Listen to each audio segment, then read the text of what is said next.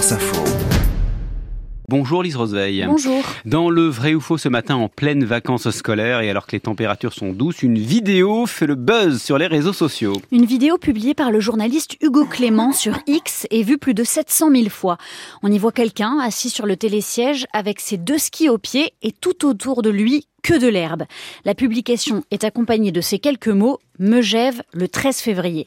C'est la fin du ski, déplorent certains en commentaire. Une infox répondent d'autres. Alors il faut être précis, qu'en est-il? Est-ce que c'est vrai ou faux?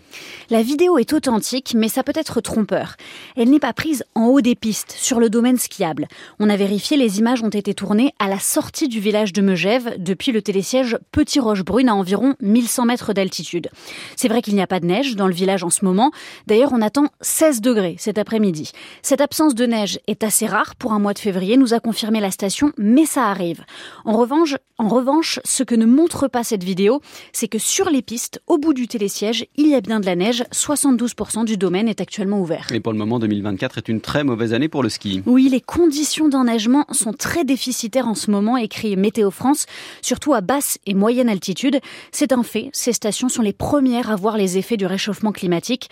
En 50 ans, les Alpes ont perdu environ un mois d'enneigement en dessous de 2000 mètres, selon une étude publiée en 2021. Et sur les pistes aussi, ça se voit, 3 à 4 cm de neige en moins tous les 10 ans en moyenne dans les Alpes.